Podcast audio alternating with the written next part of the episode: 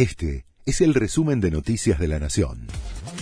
La Nación presenta los títulos de la tarde del martes 24 de enero de 2023. El blue supera una barrera y marca un nuevo récord nominal.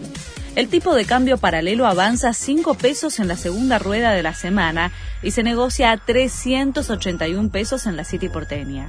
El salto de 1,3% frente al cierre previo lleva a la cotización informal a superar el récord nominal y dejar atrás los 378 pesos que había alcanzado la semana pasada. Sergio Massa tildó a Uruguay de hermano menor de la Argentina y Brasil y dijo que hay que cuidarlo. La frase del ministro de Economía durante una conferencia de prensa con su par brasileño generó repercusiones en Montevideo. Gracias, pero no creo que ningún uruguayo quiera ser cuidado por un ministro de Economía que tiene un dólar a 350 pesos, respondió un senador del partido de la calle Pou. Argentina 1985 nominada al Oscar.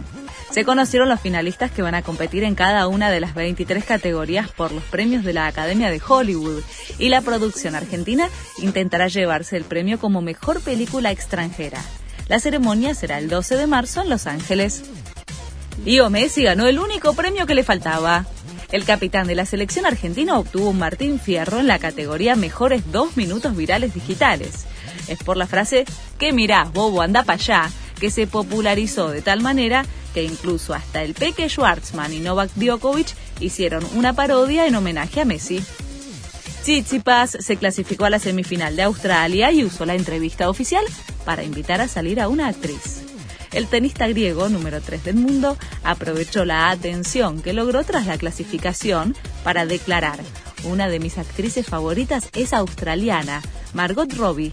Ella me gusta. Sería lindo verla aquí algún día y para dejarlo en claro aseguró que esa era una invitación oficial para salir con ella. Este fue el resumen de Noticias de la Nación.